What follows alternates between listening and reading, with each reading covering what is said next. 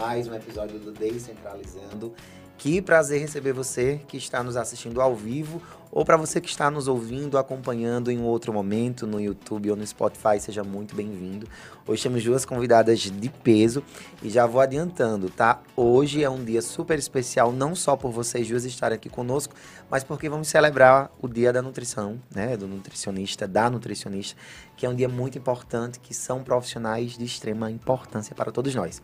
E nós vamos falar sobre fome e sobre emoções e ansiedade e fome, né? Uma relação que é bem perigosa e que muitas pessoas não entendem, não compreendem, mas que vivenciam isso, esse processo de sofrimento no dia a dia e que precisa dessa informação de uma forma, queira ou não, mais clara, mais objetiva, até para desmistificar muitas, muitos preconceitos que ainda possam existir. Mas eu me chamo Max Miller, para quem está nos assistindo pela primeira vez. Eu sou psicólogo clínico lá do Centro Cognitivo e um dos idealizadores, junto com meu amigo aqui, Ítalo Noia, e minha irmã Fran, que está nos assistindo de casa. E aí, antes de lhe apresentar, tá, eu não. Você se apresentar, deixa eu agradecer em especial dois colaboradores nossos. O pessoal da Tropical Coco, né, que está toda segunda-feira conosco, e o pessoal da Carnale. Então, muito obrigado pela parceria, que possa continuar aí por muito, muito tempo. Mas quem é você? Tá bom, vamos lá, né? Eu me chamo Ítalo Noia, eu sou psicólogo clínico, eu atendo lá no Centro Cognitivo também. E quase todas as segundas-feiras estou aqui nessa parceria com o colega Max, com Literalmente, a Fran quase também. todas as segundas. É, e é uma honra poder estar aqui compartilhando com vocês essa mesa. É, queria agradecer por vocês terem aceito o, aceito o convite. Acho que será uma mesa bem proveitosa. Eu acredito que para as pessoas que estão nos assistindo, está gerando muita curiosidade, principalmente para aqueles que têm o interesse em querer emagrecer e às vezes têm essa dificuldade de lidar com as emoções, no qual atrapalha o processo de emagrecimento e a chegada do objetivo final, perder peso, enfim, chegar ao seu objetivo, à sua meta. Eu acho que vocês duas poderão contribuir muito bem para esse podcast. Olha que estão colocando muita responsabilidade em cima de vocês duas, Eu já né? digo uma coisa, assim, vocês caprichem aí, porque eu tô aqui afiadíssimo pra perguntar. Mas deixa eu jogar pra vocês, assim, quem vocês são? Se apresentem, tô afim de saber. Bom, é, sou nutricionista clínica, funcional, fitoterápica e com ênfase no esporte. É, já atuo aqui em Mossoró, quer dizer, sempre atuei aqui em Mossoró, na verdade. É, já clínico vai fazer 10 anos ano que vem. né? Não façam as contas matemáticas, não precisa Eu saber já da minha estava calculando. Esquece. E, e é isso, foi um prazer. É um prazer estar aqui. Acompanho já Ó. vocês nas redes sociais, fico lá de olho no, no Instagram de vocês. Já vi algumas, alguns podcasts e adoro o conteúdo. Parabéns pela iniciativa. Eu acho muito importante essa parte da informação, né? A gente levar a informação Isso. de fácil acesso, porque a gente pode estar ajudando muitas pessoas. Isso eu acho muito interessante. Muito. Isso. E quem você é, senhorita? Já passou por aqui outras vezes? Sim, eu sou Isabela Souza, sou nutricionista clínica funcional. É, tenho algumas especializações, entre elas materno-infantil. Atuo lá no, no centro cognitivo, né? Tanto na, no atendimento com pacientes TEA, né? Como também em outras faixas etárias. Então, realmente, essa questão né, da ansiedade, a questão emocional, tem muito a ver com a nutrição. Muitas pessoas acham que não, mas tem. Isso. E é, no entanto, que um dos cursos que eu fiz de relação da modulação intestinal, a gente vem trazendo, né, vários estudos trazendo essa questão. É, o eixo intestino e cérebro, né, o nosso intestino sendo o nosso segundo cérebro, atuando nessa questão da nossa parte emocional. Então, é muito prazer ter- estar aqui com vocês. Já vou jogar a primeira pergunta para vocês, tá, Jéssica e Isa? Acho que, que muitas pessoas que me acompanham devem também estar trazendo essa mesma dúvida. Que é assim, quando os pacientes chegam no consultório de vocês, eles entendem minimamente, eles podem imaginar dessa profunda relação do, da nutrição, da alimentação com as emoções? É, então, hoje em dia, pela fácil o fácil acesso às informações, as pessoas já chegam bem mais conscientes. É uma coisa que eu tenho percebido bem diferente, né? Antes a gente conversava, com, eu conversava com os pacientes e ainda ficava naquela coisa que a pessoa não se notava uma pessoa ansiosa ou então uma pessoa que é, é, usava da alimentação uhum. como algum foco para poder é, desbravar alguma emoção e algo assim do tipo, né? E eu percebo que hoje em dia as pessoas estão mais conscientes em relação a essa, a essa relação. E é uma coisa que eu gosto de conversar muito consultório com meus pacientes, porque é uma coisa que é nítido. Dentro do meu tempo de, de é, trabalho, eu tenho percebido, né? Que infelizmente a gente não tem como desvincular uma coisa da outra, uhum. né? Desde criança, ela falou que você, é, você falou, né, que tem matéria infantil, né, envolvida. Talvez que eu fale aqui possa complementar o que você vai falar na frente. Mas desde criança, o, o fato de o, o ato de se alimentar está muito envolvido com a emoção. Começa na amamentação, né? Isso. Na amamentação, ali aquela troca, carinho, né? Mãe, filho, gera-se um vínculo. Então, no ato do amamentar já se gera, né, um, um, vínculo emocional muito forte. E na época de criança também, né, quantos, quantas memórias nos, nos vêm, né, dos nossos pais falando, se você se comportar, vai ganhar aí, vai, vai poder comer um pirulito, se você Sim. almoçar tudo, vai ter a sobremesa. Então, sempre o alimento está muito ligado a questões emocionais, né? A momentos afetivos. Isso aí desde a nossa, nossa infância. E eu acho que essa parte do afetivo, da emoção, é o que nos difere, né? De animais irracionais. Porque a, o ato de se alimentar, todo ser vivo precisa se nutrir, né? A grande diferença é que os animais irracionais se nutrem pelo, pelo intuito, pelo instinto. Isso. Por isso que é difícil a gente ver um animal selvagem acima do peso. Por quê? Porque ele, por instinto, sabe o que deve comer, o quanto deve comer, em que momento parar de comer, para poder ele se manter ágil e desbravar bem suas funções na natureza. Já nós, seres humanos, que somos racionais, né? O que, que, que, que acontece com a gente, né? São vários fatores que interferem o nosso ato de nutrir, né, o alimentar. A nutrição, a alimentação está envolvida em fatores culturais, né? Quando a gente pensa Sim. em São João, vem na nossa cabeça a comida de milho, né? É, a época de final de ano, vem na nossa memória as confraternizações, a mesa cheia, família ao redor da mesa. Então, assim, existem muitos aspectos envolvendo a alimentação, o lado emocional, cultural, social. Não dá para desprender eles, né? E aí hoje eu sinto real que as pessoas estão mais conscientes em relação a isso, mas não significa que seja mais fácil de lidar com uhum, esses parâmetros, isso. mas a consciência está bem maior. Isso. É, a gente, eu, assim, na minha prática clínica, né, como eu trabalho com criança, e aí chega muito aquela questão do processo de seletividade alimentar. Sim que aí é um processo, né, que ele faz parte do nosso cotidiano, né?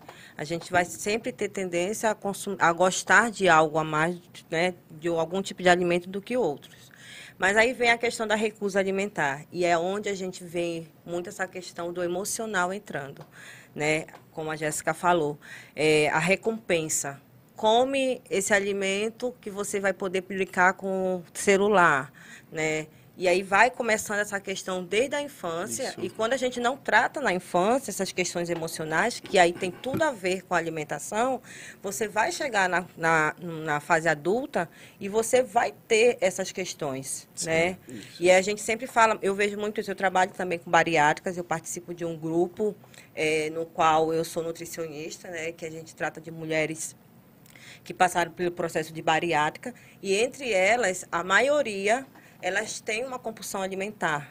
E aí, totalmente desencadeada justamente pelas essas questões emocionais que estão envolvidas, né? Uhum. Então, a gente vê que pega, né, um ângulo é muito maior do que a gente imagina. Apesar de ter essa consciência hoje, é, hoje a gente lá no centro, a gente tem muito essa parceria, né, dos, nutricio, do, dos psicólogos, né, junto Sim. comigo, de ver essa questão da ansiedade encaminha e do mesmo jeito quando a gente vê que tem uma alteração nessa parte comportamental, né, na parte do, da alimentação, e a gente encaminhar para uma psicoterapia. Sim. Então, é, é muito importante essa questão da gente ter né, a multidisciplinaridade para estar tá ajudando todo nesse processo e no bem-estar, né, que é o principal objetivo do paciente. Isso, verdade. Deixa eu só complementar aqui, Sim. Max. É, eu acredito, meninas, que de, a, o acesso à informação possibilitou que os pacientes pudessem ter esses conhecimentos, né, de chegarem até os consultórios de vocês, já munido de informações, de conhecimentos a respeito da alimentação e da relação que dessa alimentação também com, é, com a saúde mental. E aí, é, diante dessa situação, a, apesar de ter todo o acesso dessa informação, todo esse conhecimento, existe também o processo de maturidade emocional. Né? Não sei se vocês conseguem fazer essa identificação no ato da anamnese, no, no momento de, de investigar ali a situação, de entender o objetivo do paciente. Não sei se vocês conseguem ter essa percepção. Olha, aqui eu estou percebendo que essa fome realmente não é uma fome, é, literalmente de comida. Seria essa fome emocional, que no caso a pauta aqui, né, que a gente está trazendo. Como é que vocês conseguem identificar essa maturidade emocional dos pacientes de vocês? No caso da Isa, que atende o público materno infantil, é, essa imaturidade dos pais em conduzir a, a, as questões alimentares com os filhos e os adultos mesmo também, essa, essa, essa imaturidade. Como que lida com isso? Como identifica e como encaminha? Como que vocês fazem para encaminhar, para poder trabalharem nessa parceria? É, uma coisa que é clássico, que é para mim que estou lá escutando, né? Por exemplo, atender 20 pessoas no dia, das 20, 18 falam a mesma coisa. Uhum. Né, como, a, como a ansiedade, a parte emotiva está muito relacionada com a alimentação, então fica muito fácil até mesmo identificar, porque é algo muito repetitivo, repetitivo. né? Por exemplo, é, grande maioria das pessoas que sofrem com ansiedade e desconto na parte da alimentação, sentem mais fome pela parte da noite. Da noite. Uhum. Ou então sentem mais vontade por alimentos de sabor adocicados, uhum. né? Ou então está associado a, a má qualidade de sono, né? Passam a noite acordando para procurar comida. E também tem aqueles que conseguem passar a semana regradamente, mas de final de semana chuta um balde assim com a força longe. Isso também tem muito a ver com a parte emocional, porque é meio que o sistema de recompensa. Ah, eu Sim. tive uma semana tão cansativa, da sexta-feira à noite, tipo, pé na jaca. É, ficou focado ali a semana todinha, segunda, terça, quarta, quinta, Sim. quando a sexta noite, Ai, gente, minha semana foi muito cansativa. Eu mereço, a, a palavra eu mereço. é chega, perigosa. Eu fico, ai meu Deus, vamos lá, começar de novo. Então, assim, é fácil identificar na anamnese porque se torna até repetitivo é, o quanto isso acontece. E aí você vai, talvez você já puxe uma próxima pergunta que eu quero adiantar. E você vai perguntar assim, então quer dizer que grande maioria das pessoas que você atende, Jéssica, sofrem com ansiedade? Aí eu acho que eu volto a pergunta para vocês, né? É, eu como nutricionista, né, eu não posso dar um diagnóstico ou falar tal pessoa é ansiosa, mas como pessoa, né? É, eu, eu, eu, tenho para mim que a ansiedade ela se difere em, em dois tipos. Não sei. É, a ansiedade ela pode ser, na minha opinião, a ansiedade ela pode ser um sentimento. Sim né? Uma emoção. Como uma emoção, uma Isso. emoção, algo momentâneo. Porque acho que todos nós passamos por, por momentos de ansiedade. Por exemplo, eu tô, eu tô em dois projetos. É claro que eu fico naquela, né, ansiedade, aquela coisa assim de que dê, dê tudo certo, eu fico empolgada, animada, pensando muito, isso gera uma certa ansiedade, né? Já tem a outra ansiedade, que é uma ansiedade, que creio que seja patológica, né? Uhum. Então, esse, esse feeling de conseguir diferenciar os níveis Isso. de ansiedade é que a gente precisa ter uma sensibilidade a mais. Mas a questão da ansiedade, infelizmente ou felizmente, né? A gente tem que ver também os dois lados. A ansiedade ela pode ter sim seu lado positivo, sim. porque é o que nos deixa em, em, em estado de alerta Isso, e, e a gente corre atrás daquilo, a gente, né? Uhum. Então, assim, tentar enxergar o lado positivo e negativo e saber manejar qual o tipo de ansiedade que aquele paciente está tá sentindo. Quando eu percebo que é algo um pouco mais delicado, a gente já faz o encaminhamento, né? Eu falo, procura é, é um, é psicólogo, terapia, para poder a gente averiguar melhor o que está passando por aí, né? Mas, de uma forma geral, ninguém é munido, né? De passar por algum tipo de ansiedade. Então, por mais eu, por mais eu que seja nutricionista, entendo sobre alimentação, tenho conhecimento sobre a parte da ansiedade e suas influências nas escolhas alimentares, eu passo sim por momentos de ansiedade uhum. que me levam a talvez fazer, talvez não, que me levam a fazer escolhas que eu faço e falo, poxa, fiz isso aqui só por ansiedade. Aí depois vem a, cai a ficha, né? A gente, tem gente que pensa que ah, porque é Nutri é Sim. 100%, não é bem assim. Inclusive, já passei por várias ansiedades por conta disso, né? É, de Vários tentar... processos de sofrimento Isso, de tentar manter a peteca da 100% focada, porque sou Nutri, né? Se bem que, só que a história não é bem assim, né? Não, você é humana antes de qualquer coisa, né? Exatamente. Então, eu acho que é, que é mais ou menos isso que eu, que eu queria, o ponto que eu queria chegar, Sim. né? É, ansiedade e emoções existem em todos os parâmetros. A gente está feliz, às vezes a gente quer comer, né? Sim. Comemorar, né? Alguma alegria, alguma conquista, juntamos família, amigos, a gente vai procurar o quê? Se reunir ao redor de uma mesa. Fazer um banquete. Isso. Bebida, né? Isso. Então, na felicidade, a gente busca o alimento. Uhum. Às vezes, na tristeza, né? É, a gente busca também o acolhimento afetivo na memória, é, através da alimentação. E na ansiedade, muitas vezes também a gente procura a parte da, do alimento. Alimento. Então, emoções são muitas e elas todas envolvem a alimentação. A grande diferença é o autoconhecimento. Porque que eu, como nutricionista, talvez tenha um pouco mais de facilidade de lidar com as emoções e minhas escolhas alimentares. Isso vai, isso vai depender do seu nível de autoconhecimento. Entender naquele momento se aquela sua escolha alimentar está sendo motivada pelo quê, né? Isso. Isso é um processo que não é curto, é um processo muito longo. Muitas vezes precisa de uma ajuda profissional para se chegar nesse, nesse nível de autoconhecimento Sim. e conseguir né, melhorar a qualidade de vida. Isso. Mas você estava falando, Isa, é, é, Jéssica, um, um ponto assim. Na, na minha experiência como profissional, mas muito mais na percepção enquanto ser humano, eu consigo identificar muito o que você fala sobre a ansiedade enquanto uma emoção, né? E aí não uma emoção básica, claro, mas trazendo mesmo como um mecanismo de autodefesa, de proteção, do que Ítalo colocou, de uma, de uma vigília, de uma atenção, né? De um estado de alerta e emoção no seu sentido mais patológico. E eu não consigo perceber que essa emoção ou que qualquer tipo de emoção não tenha vínculo com o que nos rodeia. Ela é formada, ela é construída por tudo que está ao nosso alcance. E a alimentação é algo básico. Quando nós vamos começar a estudar psicologia, nós começamos lá por Charles Darwin, né? Sobre a teoria da evolução. Então, sobreviviam os animais que conseguiam se alimentar. Então, eles iam se adequando, se adaptando. E é como você bem trouxe na sua fala inicial. Só que como nós não entendemos mais, não compreendemos mais, ou não temos, ou não passamos por um processo de psicoeducação, então muitas vezes nós encontramos não só coisas mais rápidas para nos recompensarmos, e aí essas respostas que o nosso cérebro processa e busca de forma mais imediata, mas muito mais nós costumamos transferir a responsabilidade pelo nosso não processo de autoconhecimento. né? Eu não consigo perceber, por exemplo, na compulsão alimentar, no processo dessa fome emocional do qual falamos, a- o alimento como grande vilão. Não. Na verdade, o processo inicial de desordem é o fato de não compreendermos sobre as nossas emoções. Hoje nós falamos muito sobre o perfeccionismo emocional. Né? E o que é isso? É nós querermos a todo momento estarmos bem. Isso não existe. As emoções, elas são divididas e são categorizadas, e entre elas estão as emoções boas e as emoções ruins. Então, ao longo do dia, nós acessamos vários tipos de emoções, né? Do- da hora que amanhecemos à hora que adormecemos, nós passamos pela alegria, pela tristeza, pelo medo, por uma série de emoções. Só que, como nós não compreendemos, nós encontramos formas mais rápidas, não de senti-las, mas de fugir ou de não enfrentá-las. Como você bem colocou, nós buscamos essas recompensas. No meu processo individual, eu hoje, depois de longos anos de terapia, eu entendo, por exemplo, quando o meu estado emocional ou quando os meus gatilhos ansiosos me fazem buscar o alimento como recompensa imediata.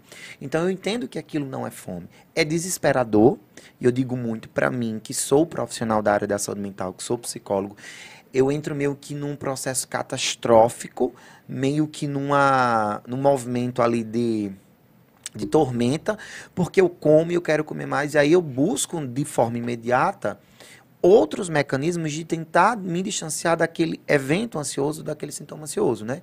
Hoje eu tenho buscado muito que eu vou tratar, né? E aí a gente pode falar em outros episódios sobre minha atenção plena, para que o meu foco ele não vá para a alimentação.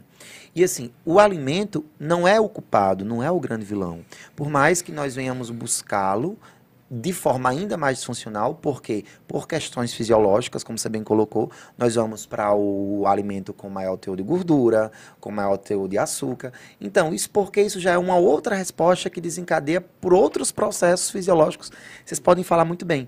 Só que quando a gente fala de que nós já acessamos muita informação, eu, é correto. Só que nós precisamos acessar mais para entender que o alimento, ele faz parte da nossa construção sujeito, ser humano, indivíduo, e que nossas emoções também faz parte dessa constituição.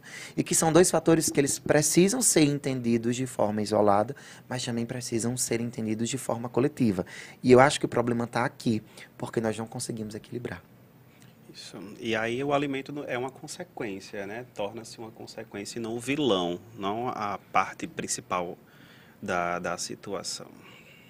E como você estava falando, né? Se todos os pacientes que buscam vocês entendessem que eles também precisariam nos buscar, por exemplo, um paciente com sobrepeso, né? Por que foi que ele chegou ao sobrepeso? Só fatores fisiológicos? Né? Fatores genéticos, epigenéticos? Com certeza. Estresse, Aí eu preciso pensar também sobre os fatores socioafetivos, socioemocionais, sobre os ambientes propriamente ditos que esse sujeito está inserido, sobre os fatores estressores. É tanta coisa pulsando é. em um único ser que aí se ele entendesse que ele precisa desse cuidado integrado e não só, porque eu imagino, eu jogo para vocês, quantos pacientes chegam para vocês para perca de peso, não conseguem e se frustram ainda mais. É, eu, eu ia até falar sobre isso agora, né? Porque, assim, é, muitas pessoas nos procuram, não é nem com o objetivo de aprender a fazer essa conexão entre alimento, emoções, lado social, socioafetivo, enfim. Não, muitas pessoas nos procuram com um único objetivo, perder peso. Uhum. E já chegam assim, não, quero perder gordura, ganhar massa magra, definição, não sei o que, não sei. Então, assim, é, ninguém procura, é, pouquíssimas pessoas procuram chegar e fazer esse compreendimento. Quem faz o acompanhamento nutricional e não, não consegue, né, Sim. enxergar essa necessidade do, do autoconhecimento, de trazer as conexões da alimentação com os vários fatores da vida, emoções e tudo mais, são pessoas normalmente que iniciam um protocolo é, nutricional, mas não chegam ao, ao, final, ou se chegam dentro de um determinado resultado, muito provavelmente vão recuperar aquele peso novamente. Por quê? Porque não chegaram a ter aquela auto, o, o autoconhecimento, né? Sim. A compreensão. Por exemplo, os mesmos alimentos que estão disponíveis para mim, Jéssica, estão disponíveis para você os mesmos, né? É, se duvidar, talvez a gente até frequente os mesmos ambientes. Se duvidar, a gente tem a mesma carga de horário de trabalho. Sim. O, qual a diferença? Minha, isso, ah, a sua, Jéssica, porque você é nutricionista. Talvez porque eu sou nutricionista, eu tive que estudar mais e entender mais, não sobre o alimento, mas sobre o meu comportamento Com em cima das Mas, minhas escolhas alimentares. E quantos nutricionistas a gente tem aí, né? No meio Sim. do mundo, o Google aí trazendo pra gente, a blogueiragem trazendo pra gente, é todas essas questões, né? Sim. E quando eu falo isso, é justamente essas questões. O paciente, ele chega, ele quer o resultado imediato. Sim. E nem sempre isso vai acontecer.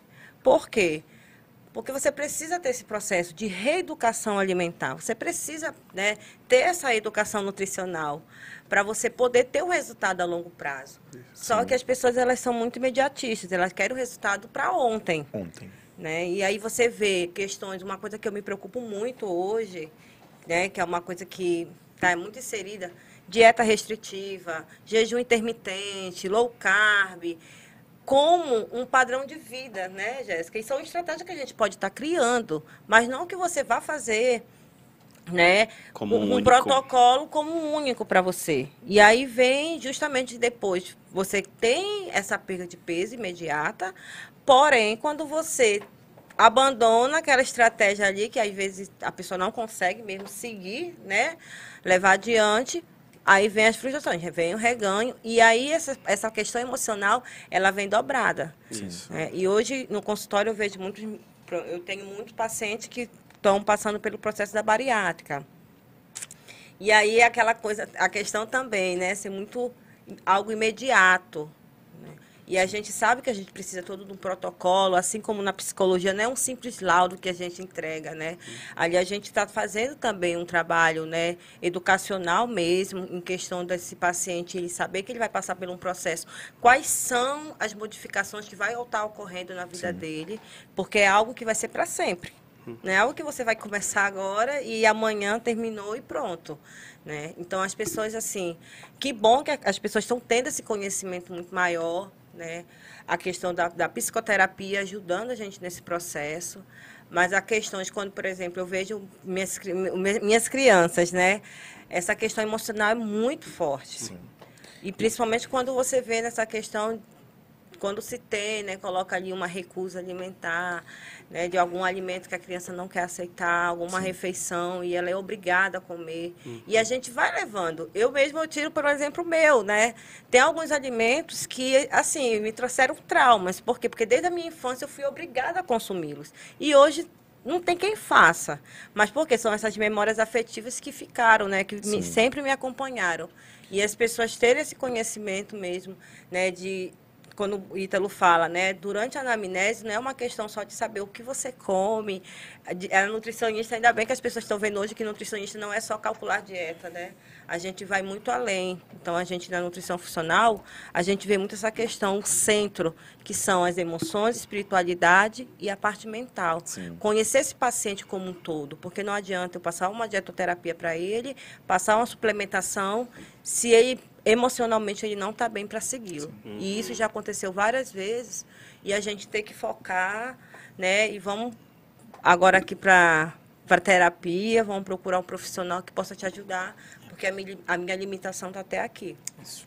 E uma coisa que eu vejo assim, né, e jogo para vocês também pensarem, é ao mesmo tempo que temos muita informação por aí nós também temos muitos processos de desinformação, né? E eu vejo muito essas reproduções de falas que às vezes me pergunto se de fato as pessoas conseguem minimamente compreender ou se elas questionaram de uma forma crítica aquilo que elas estão reproduzindo.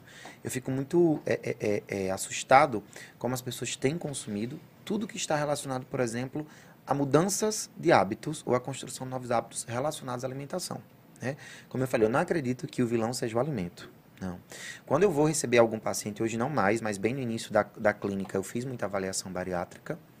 E assim, uma das coisas que me fez parar de estar dando continuidade nesse processo de avaliação era porque, para mim, enquanto pessoa, aquilo ficava, e profissional, como uma barreira. As pessoas elas chegavam no consultório de forma muito imediata e querendo um laudo.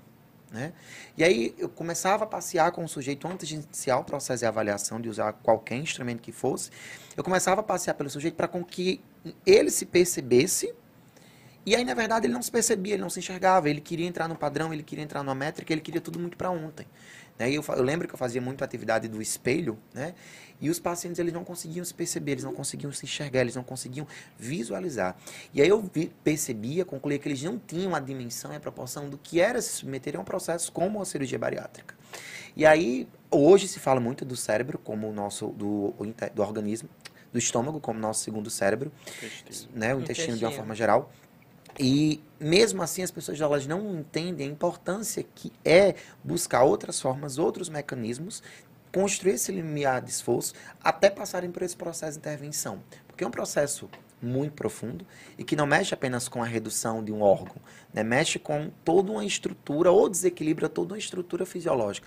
Então, essa busca imediata faz com que as pessoas tenham reproduzido mais e mais e mais informações que não são, ao meu ver, informações, são desinformações. Né? E vocês, já par da nutrição, devem perceber quando esses pacientes chegam nos consultórios que a ansiedade para obter esse resultado final é tão grande que eles se querem avaliam os comportamentos alimentares. Quando a gente vai aplicar, aplicar protocolos de comportamento, eu fico assustado quando eu peço para o paciente medir, por exemplo, cronometrar o tempo que ele gasta nas alimentações. Como é que você almoça em três minutos? Em pé, ao telefone. Então, assim, tem muita coisa que ele precisa mudar, mas ele quer ir no mais imediato. E é perigoso, né, Jéssica? É. Isso. Levar a desconstrução, é, levar a psicoterapia para aprender a desconstruir dá um sentido diferente à ideia de dieta, reeducação alimentar, né, novos hábitos de alimenta alimentações e para tentar alcançar algum resultado que seja mais é, efetivo, né, mais coerente dentro da realidade Sim. de fato do, do, do paciente. É, é uma coisa que poucas pessoas sabem, mas assim como uma doença é, imunológica, né? Tipo a doença autoimune, que não se tem cura, tem várias outras doenças que não tem cura. A obesidade, ela não tem cura, Sim. né? Por mais que o paciente ele passe pelo processo de, de bariátrica, ali ele já trouxe uma, uma alteração na parte metabólica. A síndrome metabólica, ela, ela é, é, é multifatorial. Sim. Então, não é porque ele vai chegar dentro do IMC adequado que significa que ele vai estar fora desse risco de é, doença metabólica, da, da, da, obesidade em si, né? Então, é um paciente que ele tem que ter a consciência de que ele vai ser tratado para o resto da vida. Ele Sim. precisa de um acompanhamento nutricional, terapêutico, conjugado para o resto de sua vida. Então, sempre quando chega um paciente para mim, eu até incentivo muitos a fazerem a bariátrica, porque realmente melhora muito a qualidade de vida, né? E, e quando bem acompanhado, realmente esse paciente ele consegue ter um, uma uma vida, uma visão, um rendimento muito melhor do que ele tem hoje, Sim. né? Então, realmente, a bariátrica também não é um vilão, acho, Não, não. né? Mas é interessante trazer esse, esse, essa consciência de que não é buscar um, um resultado imediatista, assim como os pacientes procuram a gente para perder peso Sim. imediato para o verão, ou então o paciente procura somente por um laudo de bariátrica. Isso tudo vem a, vem a ser colocado nessa busca por nós profissionais por esse resultado imediato, muito por conta dos padrões estéticos, né? É, mas, assim, infelizmente, não tem como a gente fugir de padrões Não, estéticos. não, não. Eles Padrão, aí, né? e, e desde anos, a gente olha livros de história, tem, tem ah, estátuas, monumentos é, é, na Europa de milhões de anos atrás, né? Grécia antiga, né? você vê os, Deuses os- corpos esculturais, né? Os homens com abdômen definido, peitoral demarcado. As mulheres também passaram por aquele período que é onde a mais bela era aquela que tinha um corpo mais formoso, com mais curvas, depois foi mudando um pouco. Mas o padrão, infelizmente, ele sempre vai existir, né? Infelizmente ou felizmente. Eu acho que é felizmente, né? Porque talvez se não existisse um padrão, ninguém nem se preocupava em perder dois quilos na balança, né? Ainda bem, talvez, que o padrão existe. Só que aí vem, eu acho que a, a parte do- é, da psicologia muito agregada aí. A gente tem que entender que cada organismo ele é muito individual. Eu, Jéssica Larissa, já passei por um processo de descoberta corporal muito grande. Quando eu me formei, minha meta era: é, agora eu sou nutricionista e eu quero ser referência é, na nutrição, fazendo com o meu corpo é, a que ele se torne um- a minha própria propaganda. Então, quando eu me formei, eu era daquelas disciplinadíssimas. Eu ia para academia três vezes ao dia. Trabalhava pouco, né? Quero ver hoje, não consigo. se é assim que se forma, tem tempo para tudo, né? É, então, assim, eu ia pra academia três vezes ao dia, minha alimentação era completamente regrada. Se eu saísse, eu jantava antes em casa pra poder, quando saísse, não, não, não comer nada fora. Às vezes andava com aquelas marmitinhas podre a ovo, que na época era batata doce e ovo pra tudo que é canto, né? Hoje em dia tá mais abrangente, né? Mas aí, naquela época, é, é, eu não percebi o quanto eu estava perdendo, né? Hoje é que eu consigo analisar. Poxa, tinha horas que minha família se reunia ao redor da mesa para comer uma pizza, para conversar, para tomar um café da tarde, e eu simplesmente vazava do lugar porque eu não queria nem ver a comida e não passar. Então, quantos momentos familiares e quantos momentos sociais eu não perdi? Então, assim, tem que haver um equilíbrio entre o lado estético, o lado de saúde, o lado emocional. A gente volta para aquela mesma pegada inicial da, da conversa, né? A alimentação, ela tem que ser vista como a- uma base, né? A alimentação e a psicologia, né? Como uma base da saúde e longevidade. Sim. não é uma coisa assim imediata, não é algo que vai me trazer somente um efeito estético, não é algo que eu possa me restringir de forma absoluta. É, e eu acho errado quando os pacientes procuram alguns determinados protocolos alimentares querendo um resultado rápido, né? Tipo, ah, eu quero fazer um jejum intermitente porque eu quero perder tantos quilos. Aí eu acho errado. Mas é, hoje em dia também já é comprovado que tem alguns metabolismos que eles são mais favoráveis a ter um, um- um estilo de vida da jejum intermitente, né? Por exemplo, minha irmã, ela, eu lembro bem, desde pequenininha, ela nunca gostou de tomar café da manhã. Porque ela nunca sentiu fome no café da manhã. A gente ia pra escola e ela nunca tomou café da manhã. Mas ali já era uma função metabólica dela, dela não gostar de tomar café da manhã. E hoje em dia ela é uma paciente que ela se adequa muito bem ao jejum intermitente, porque é algo metabólico. Não é porque ela tá fazendo de que, ah, eu vou me obrigar a passar fome aqui porque eu quero perder peso. Não é bem assim. Então as pessoas estão perdendo a noção da parte eh, da base de saúde, né? Tanto nutrição como psicologia, e procurando somente eh, se encaixar dentro de padrões estéticos de forma rápida, Sim.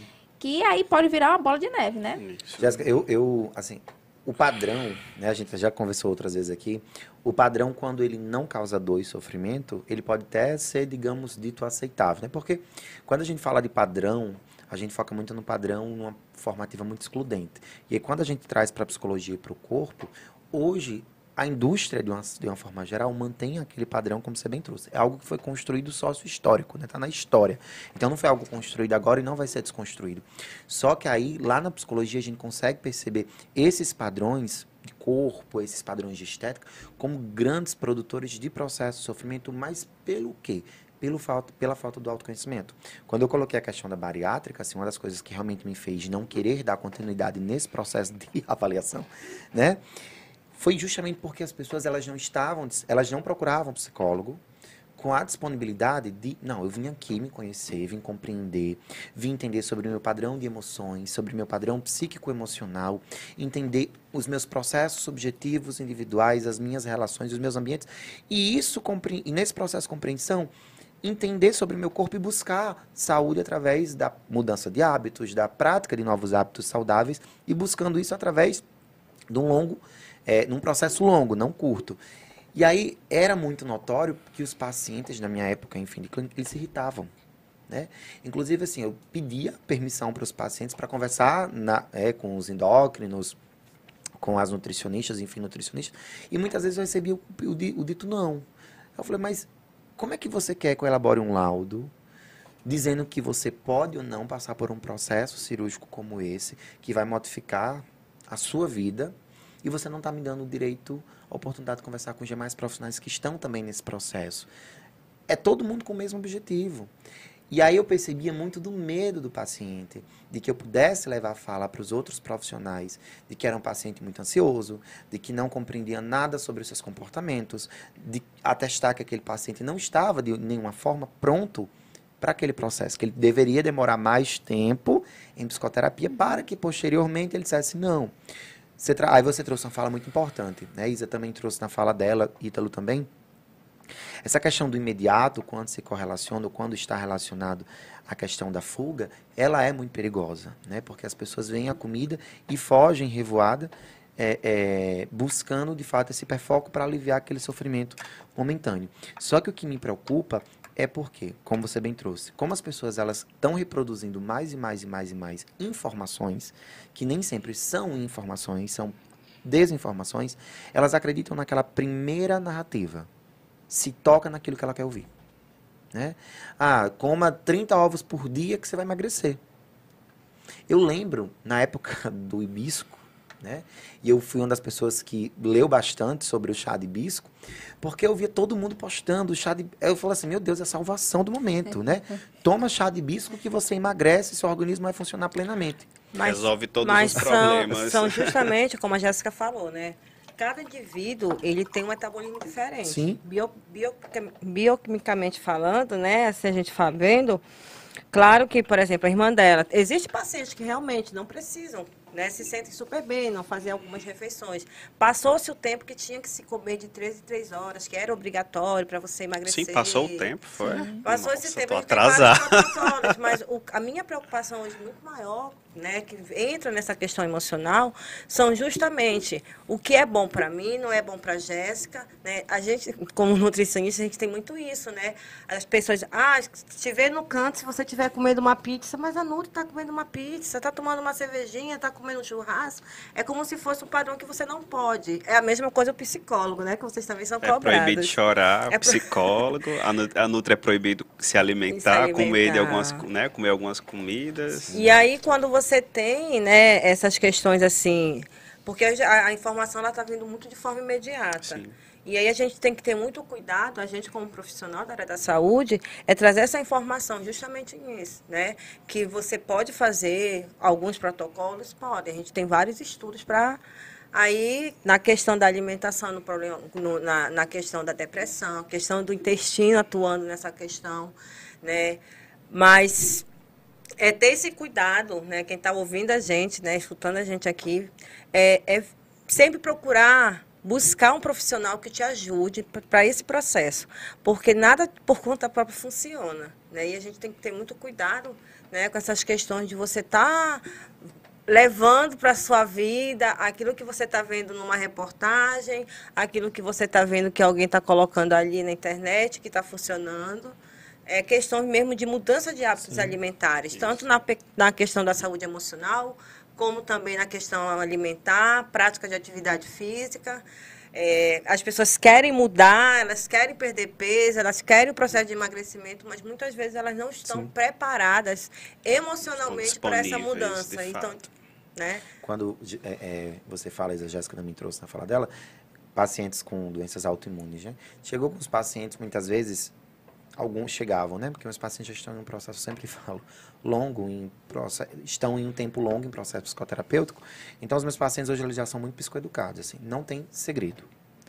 Qual é a diferença hoje, qual é para um paciente autoimune? Nenhuma, né? a nível de cuidado é autocuidado diário. Claro que eu estou falando de dois processos é, é, é, de adoecimento consideráveis, consideravelmente diferentes, distintos, mas que acabam tendo uma correlação com o sistema imunológico, o sistema endócrino, enfim. Então, o paciente pergunta, me perguntava, Max, o que é que eu preciso fazer? Né? Primeiro, se alimentar bem, ter uma boa relação com a alimentação, e isso inclui hábitos e comportamentos ditos saudáveis no agir alimentar, precisa dormir bem, tá? Atividade física Regular. e buscar formas de lazer. Porque se você entende que isso são processos a longo prazo, você vai estar sempre modelando essas vivências ansiosas. Não adianta você fazer por um tempo, para. Quando você tiver que recomeçar, Fran, né, que fala muito isso, é muito mais difícil é muito mais difícil. Porque você destruiu tudo que você con construiu. Eu falo em todas as perspectivas, não só ambiental, neurocognitivamente falando, neurofisiologicamente falando, enfim. E com a alimentação não é diferente. Então, eu fico me perguntando por que, que as pessoas insistem em desconhecer de forma prática essa relação entre o psíquico e a alimentação. E por que que mesmo as pessoas, muitas vezes negando, elas insistem em buscar formas rápidas, imediatas, que queiram ou não queiram, potencializam muito mais os processos ansiosos caso eles existam. Exato. Minha primeira experiência com a nutrição eu achei maravilhoso. Eu cheguei numa perspectiva X e saí na perspectiva Y, né? ok. Eu imaginava, nossa, vai me rebolar em cima da balança, vai me passar uma dieta e tal, enfim.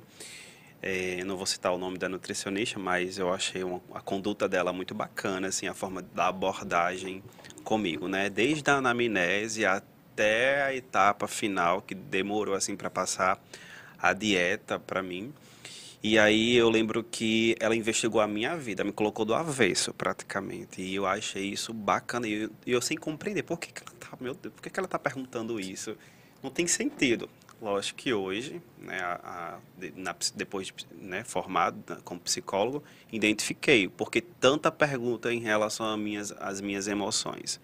É porque tanta pergunta sobre meu horário de, de, dormir, que horas eu acordava, do que, que eu me alimentava, se eu bebia muita água, não, se eu tinha um nível de estresse elevado.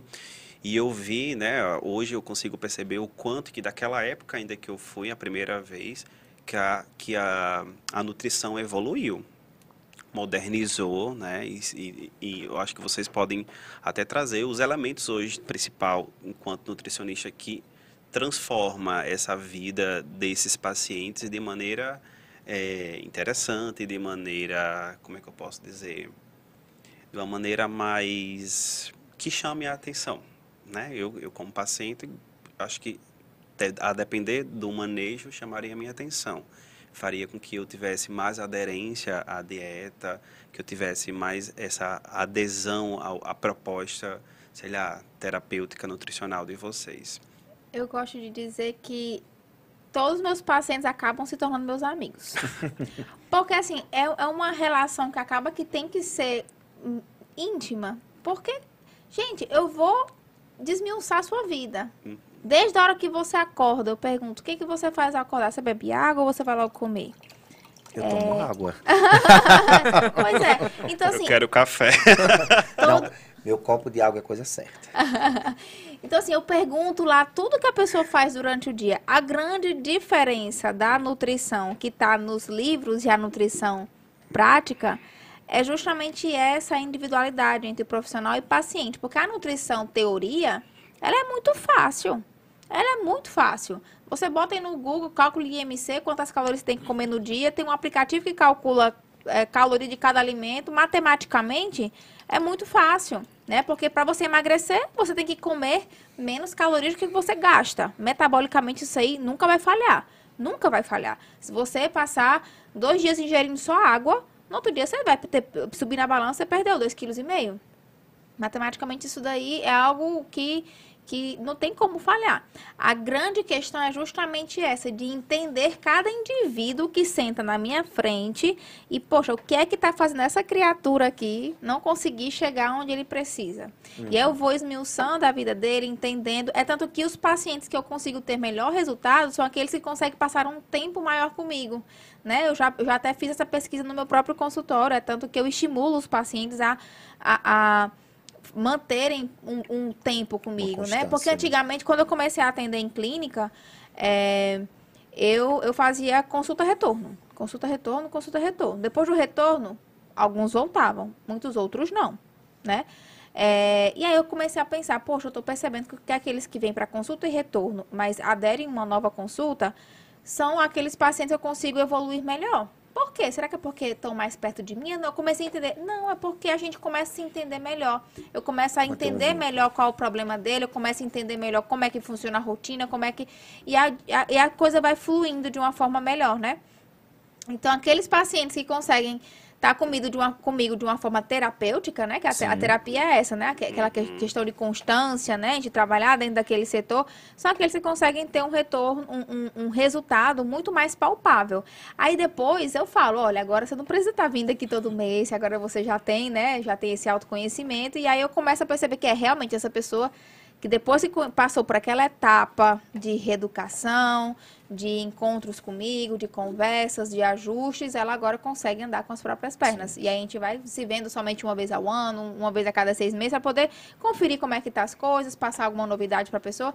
Mas é, é, é, essa questão de o entender o indivíduo ali no seu mais íntimo. É, é, íntimo da rotina, da hora que acorda, da hora que dorme, suas ansiedades enfim, é, é o que vai fazer o diferencial do, do resultado do cliente. Por isso que blogueiragem, site, aplicativo, pode dar certo inicialmente, porque matematicamente a nutrição ela é fácil, mas não dura, não é um resultado não duradouro, não, porque o, o, ser humano ele vai muito mais além do que números, uhum. né? A nutrição ela é baseada em números, uhum. né? O alimento ele tem aquela quantidade de carboidrato, proteína, lipídio, minerais, ali é um número que seu metabolismo vai processar aqueles números e vai dar um resultado final. Isso. Metabolicamente é isso. Mas Sim. cada um tem uma forma específica de, de conduzir esses números. Sim, isso.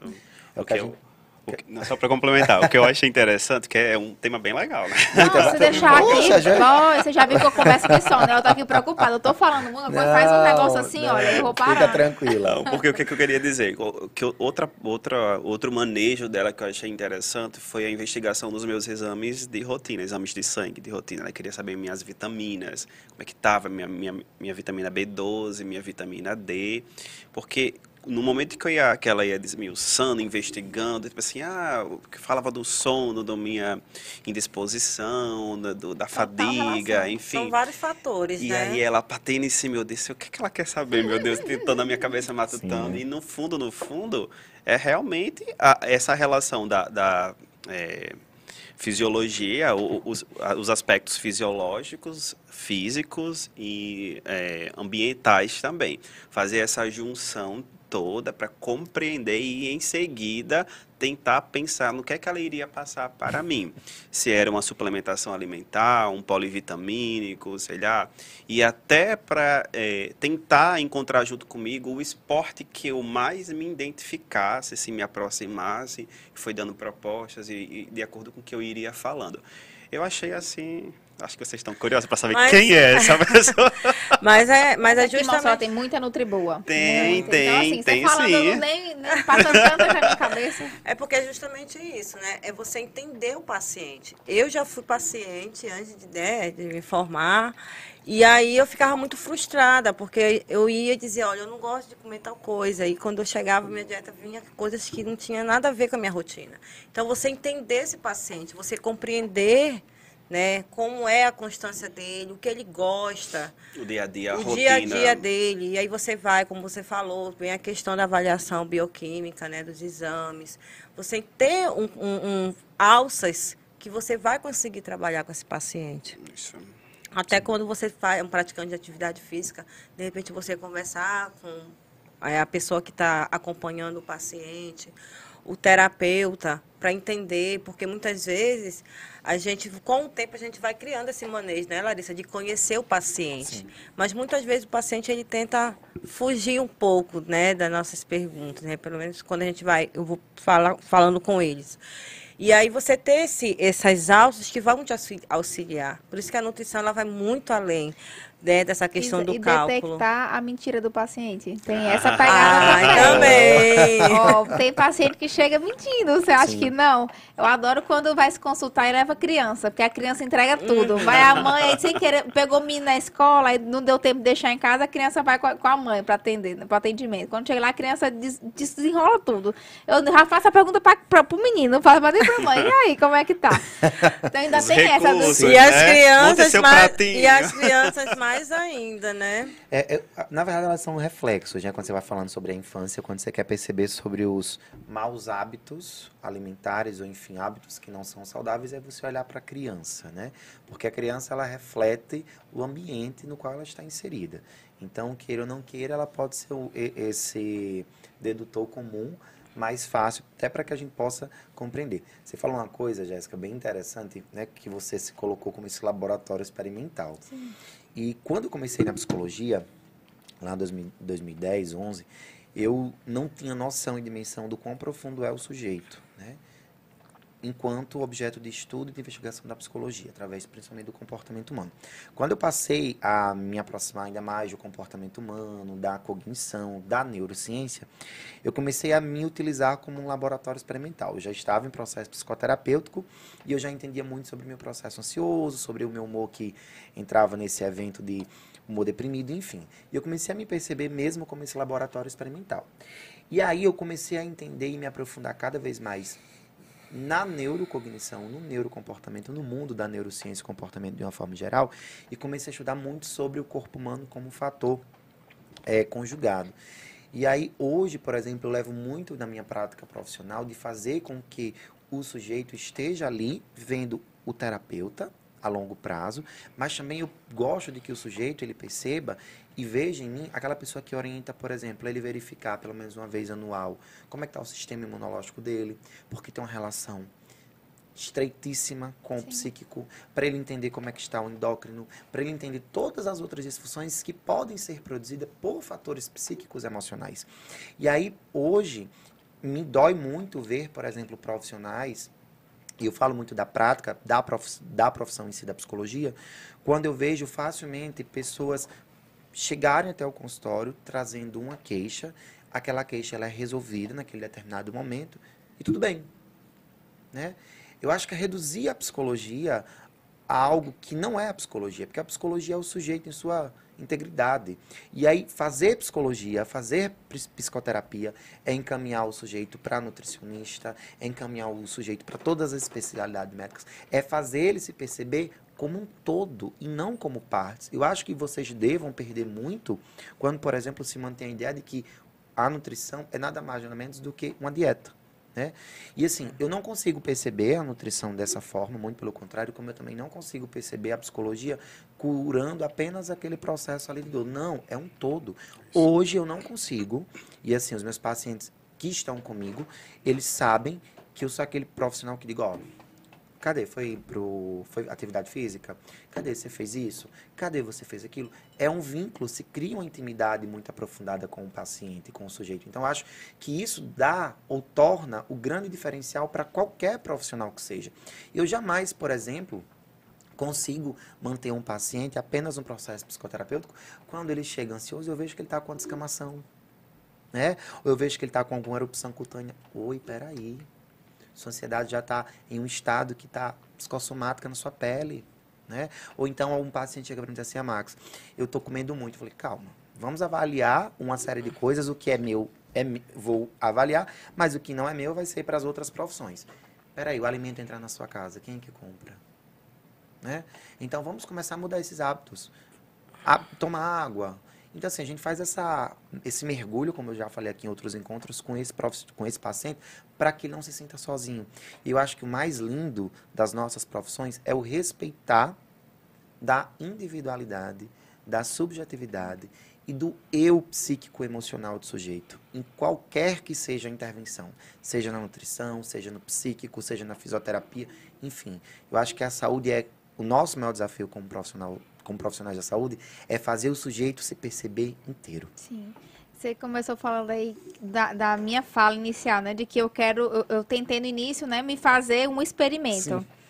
Eu pensava que aquela era a melhor forma Sim. de iniciar. Depois eu fui vendo que não era. Por quê?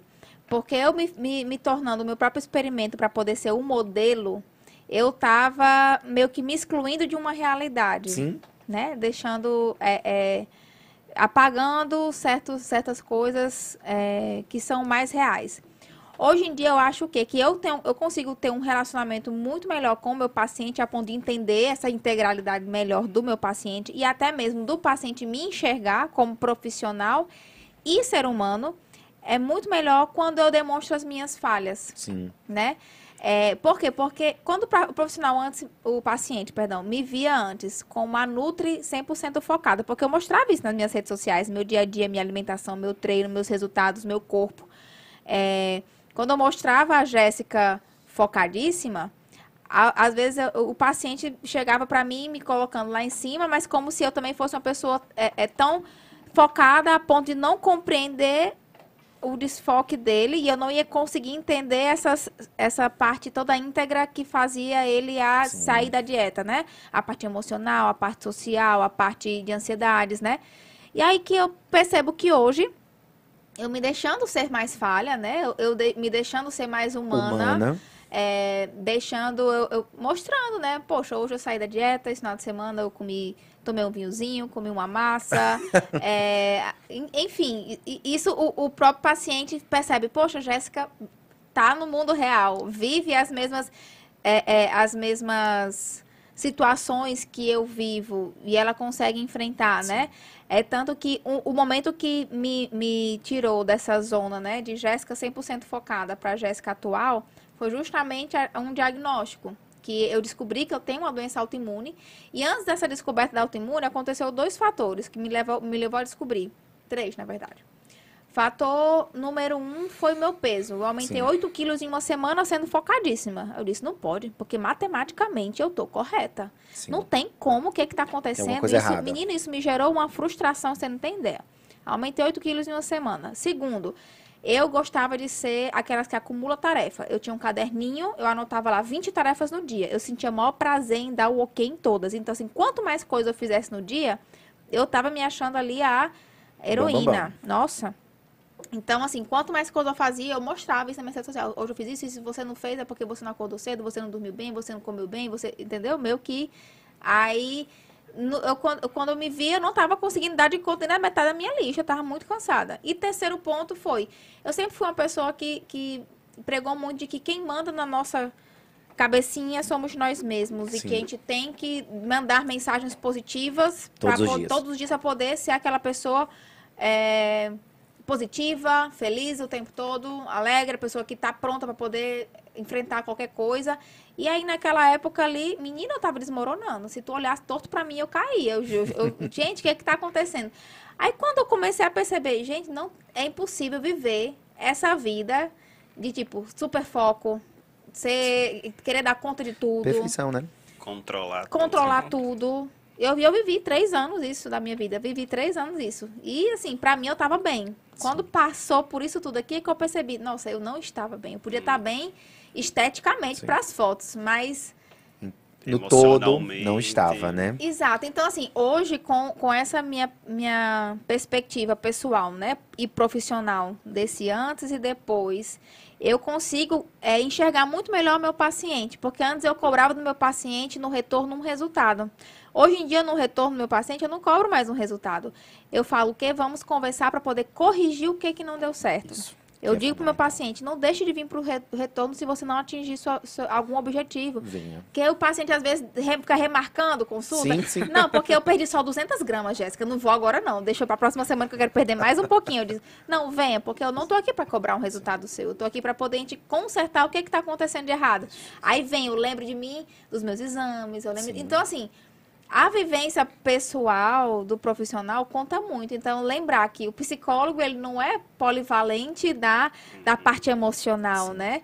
Lembrar que nós, nutricionistas, não somos é, é, polivalentes da parte é, alimentar. Então, antes de sermos profissionais, vocês, nossos pacientes, percebam que somos seres, Seres humanos, humanos. falhos e estamos aqui para poder aprender não só com nós mesmos, mas também com, Com o outro. com cada paciente. Que bate-papo maravilhoso, Sério, mas acabou? o nosso tempo já Acabou? passou voando, né? Não. E aí, só pra não estendermos mais, que o nosso tempo já acabou, não foi, produção?